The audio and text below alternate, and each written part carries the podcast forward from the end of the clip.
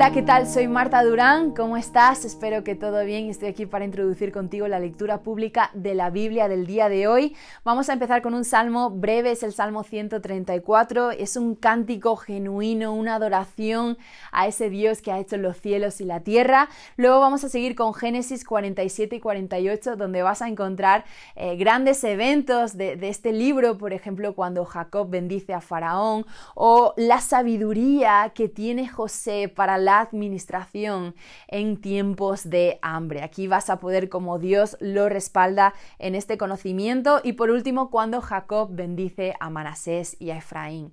Vamos a terminar la lectura con el pasaje de Marcos 1, el momento en el que Juan el Bautista prepara el camino para la llegada del Mesías, eh, le ve, le bautiza. Eh, vamos a ver también la tentación de Jesús en el desierto, el llamamiento a los primeros discípulos y luego todo un recorrido de los primeros milagros escritos en este Evangelio que Jesús llevó a cabo en la tierra. Así que no te lo pierdas, prepara tu corazón, disfruta la lectura pública de la Biblia. El libro de Salmos, capítulo 134.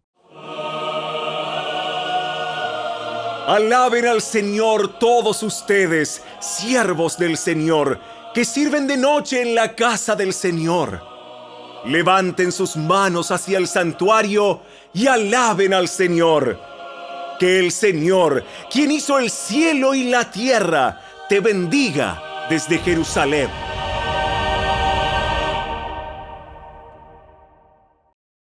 El libro de Génesis, capítulo 47. Entonces José fue a ver al faraón y le dijo, Mi padre y mis hermanos han llegado desde la tierra de Canaán. Vinieron con todos sus rebaños, sus manadas, y sus posesiones, y ahora están en la región de Gosén. José llevó con él a cinco de sus hermanos y se los presentó al faraón. El faraón preguntó a los hermanos, ¿A qué se dedican? Nosotros, sus siervos, somos pastores, al igual que nuestros antepasados. Hemos venido a vivir a Egipto por un tiempo, debido a que en Canaán no hay pastos para nuestros rebaños porque el hambre es muy intensa allí.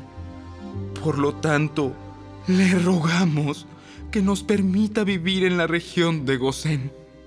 Entonces el faraón le dijo a José, Ahora que tu padre y tus hermanos han venido a estar aquí contigo, escoge el lugar que quieras en toda la tierra de Egipto para que ellos vivan. Dales la mejor tierra de Egipto, que vivan en la región de Gosén y si alguno de ellos tiene alguna destreza especial, ponlo a cargo de mis rebaños también. Entonces José hizo entrar a su padre Jacob y se lo presentó al faraón.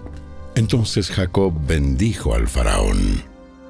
¿Cuántos años tienes? Jacob respondió.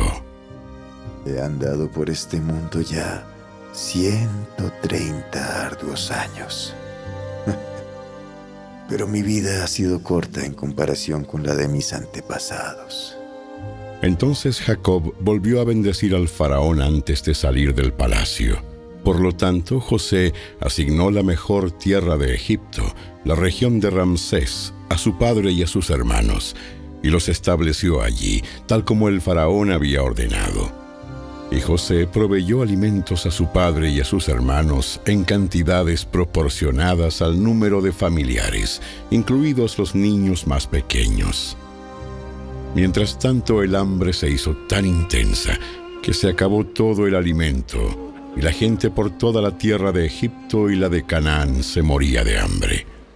José, al vender el grano a la población, con el tiempo obtuvo todo el dinero que había en Egipto y en Canaán y lo depositó en la tesorería del faraón. Cuando los habitantes de Egipto y de Canaán se quedaron sin dinero, todos los egipcios acudieron a José. ¡Ya no tenemos dinero! ¡No tenemos dinero! ¡Por favor! ¡Por favor! ¡Alimentos! ¡Dennos alimentos!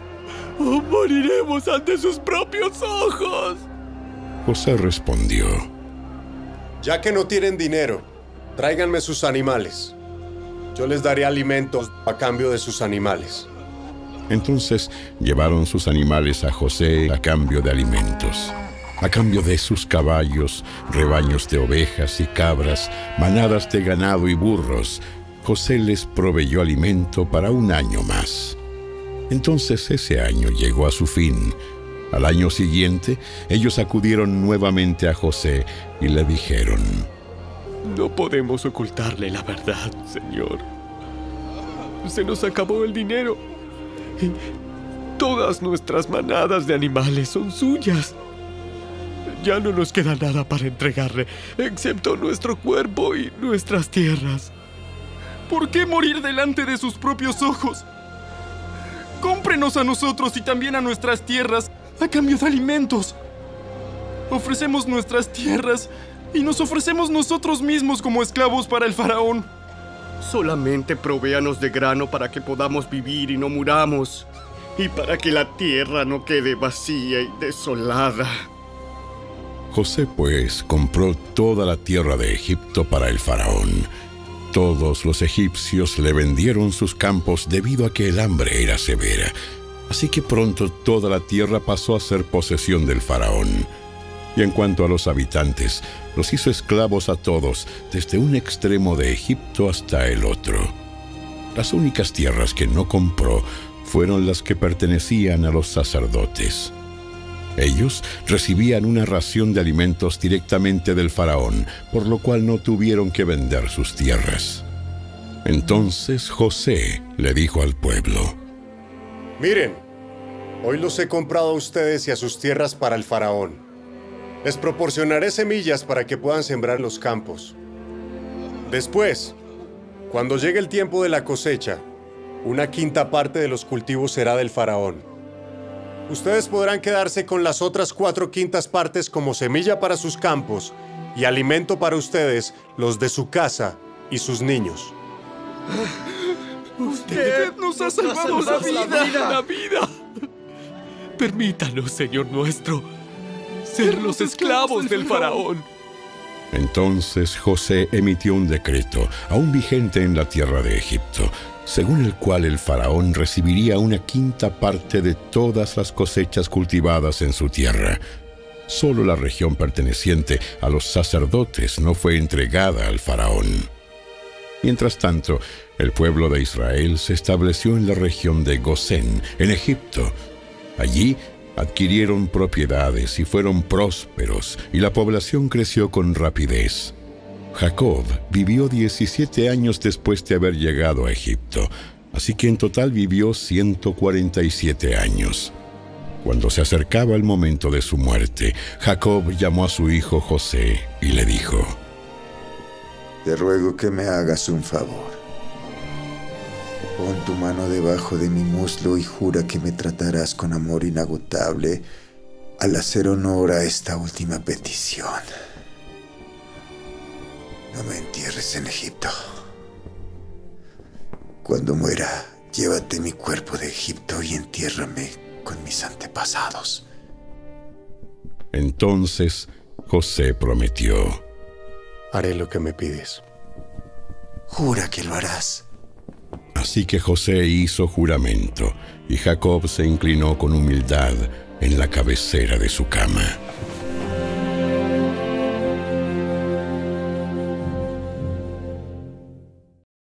El libro de Génesis, capítulo 48.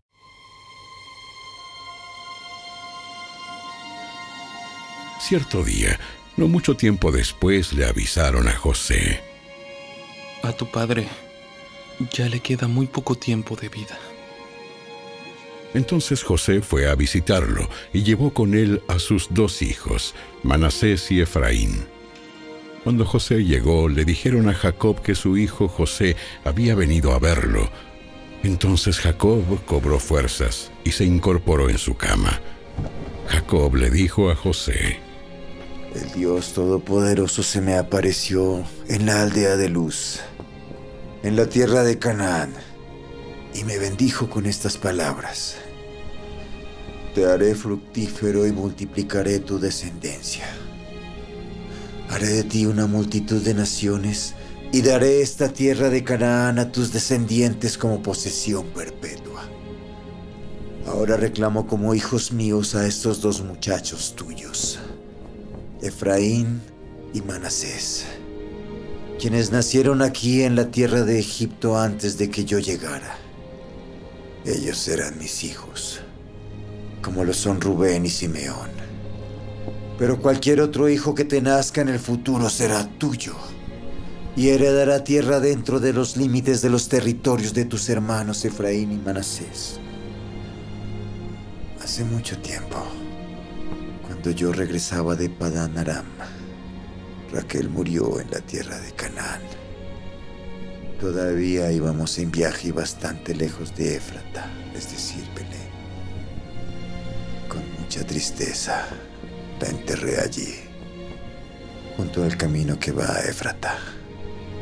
Entonces Jacob miró a los dos muchachos. ¿Son estos tus hijos? Sí, estos son los hijos que Dios me ha dado aquí en Egipto. Y Jacob dijo, Acércalos más a mí, para que pueda bendecirlos. Jacob casi había perdido la vista debido a su avanzada edad y apenas podía ver. Entonces José le acercó a los muchachos y Jacob los besó y los abrazó.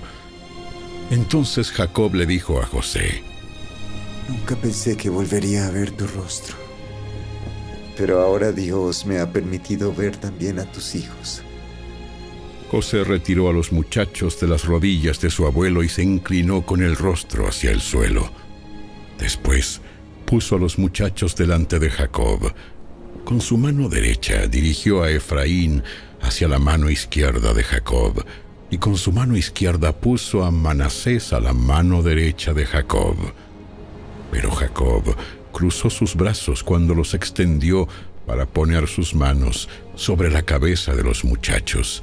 Es decir, puso su mano derecha sobre la cabeza de Efraín, aunque él era el menor, y su mano izquierda sobre la cabeza de Manasés, que era el hijo mayor.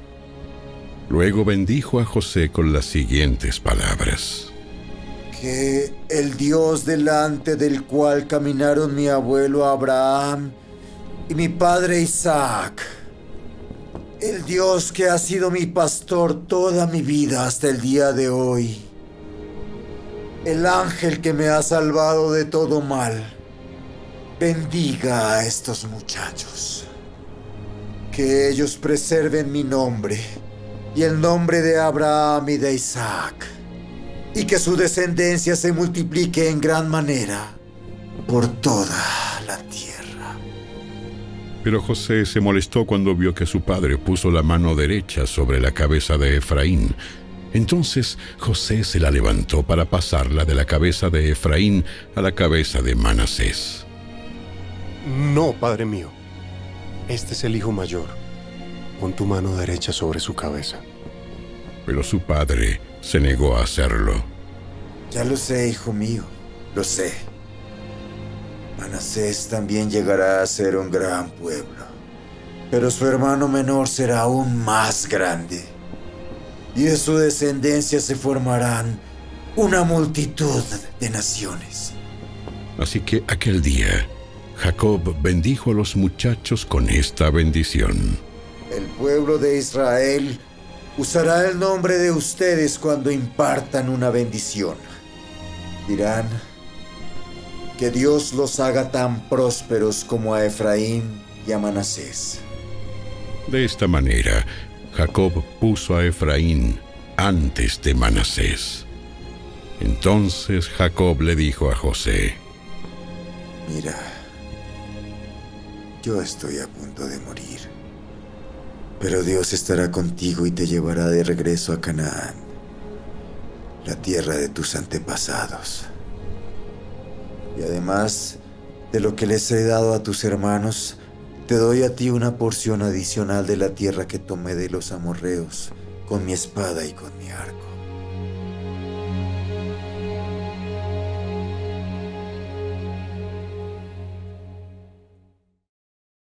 El Evangelio según Marcos, capítulo 1. Esta es la buena noticia acerca de Jesús el Mesías, el Hijo de Dios. Comenzó tal como el profeta Isaías había escrito. Mira, envío a mi mensajero delante de ti, y él preparará tu camino. Es una voz que clama en el desierto. Preparen el camino para la venida del Señor. Ábranle camino. Ese mensajero era Juan el Bautista. Estaba en el desierto y predicaba que la gente debía ser bautizada para demostrar que se había arrepentido de sus pecados y vuelto a Dios para ser perdonada. Toda la gente de Judea, incluidos los habitantes de Jerusalén, salían para ver y oír a Juan. Y cuando confesaban sus pecados, él los bautizaba en el río Jordán. Juan usaba ropa tejida con pelo rústico de camello y llevaba puesto un cinturón de cuero alrededor de la cintura se alimentaba con langostas y miel silvestre. Juan anunciaba, Pronto viene alguien que es superior a mí, tan superior que ni siquiera soy digno de inclinarme como un esclavo y desatarle las correas de sus sandalias. Yo los bautizo con agua, pero Él los bautizará con el Espíritu Santo. Cierto día, Jesús llegó de Nazaret de Galilea y Juan lo bautizó en el río Jordán. Cuando Jesús salió del agua, vio que el cielo se abría y el Espíritu Santo descendía sobre él como una paloma. Y una voz dijo desde el cielo, Tú eres mi Hijo muy amado y me das gran gozo. Luego, el Espíritu lo impulsó a ir al desierto donde Jesús fue tentado por Satanás durante 40 días. Estaba la intemperie entre los animales salvajes y los ángeles lo cuidaban. Más tarde, después del arresto de Juan, Jesús entró en Galilea, donde predicó la buena noticia de Dios. Por fin ha llegado el tiempo prometido por Dios. El reino de Dios está cerca. Arrepiéntanse de sus pecados y crean la buena noticia. Cierto día, mientras Jesús caminaba por la orilla del mar de Galilea, vio a Simón y a su hermano Andrés que echaban la red al agua, porque vivían de la pesca. Jesús los llamó. Vengan, síganme, y yo les enseñaré cómo pescar personas. Y enseguida dejaron las redes y lo siguieron. Un poco más adelante por la orilla, Jesús vio a Santiago y a Juan, hijos de Zebedeo, en una barca reparando las redes.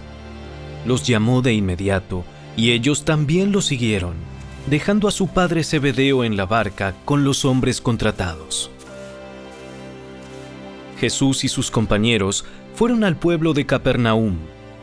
Cuando llegó el día de descanso, Jesús entró en la sinagoga y comenzó a enseñar. La gente quedó asombrada de su enseñanza, porque lo hacía con verdadera autoridad, algo completamente diferente de lo que hacían los maestros de la ley religiosa. De pronto, un hombre en la sinagoga que estaba poseído por un espíritu maligno comenzó a gritar. ¿Por qué te entrometes con nosotros? Jesús de Nazaret. Has venido a destruirnos. Yo sé quién eres. El santo de Dios. Cállate. Sal de este hombre. En ese mismo momento, el espíritu maligno soltó un alarido. Le causó convulsiones al hombre y luego salió de él. El asombro se apoderó de la gente y todos comenzaron a hablar de lo que había ocurrido. ¿Qué clase de enseñanza nueva es esta? Tiene tanta autoridad. Hasta los espíritus malignos obedecen sus órdenes. Las noticias acerca de Jesús corrieron velozmente por toda la región de Galilea. Después Jesús salió de la sinagoga con Santiago y Juan y fueron a la casa de Simón y Andrés. Resulta que la suegra de Simón estaba enferma en cama con mucha fiebre. se lo contaron a Jesús de inmediato. Él se acercó a la cama, la tomó de la mano y la ayudó a sentarse. Entonces la fiebre se fue y ella les preparó una comida. Esa tarde, después de la puesta del sol, le llevaron a Jesús muchos enfermos y endemoniados. El pueblo entero se juntó en la puerta para mirar. Entonces Jesús sanó a mucha gente que padecía de diversas enfermedades y expulsó a muchos demonios. Pero como los demonios sabían quién era Él, no los dejó hablar.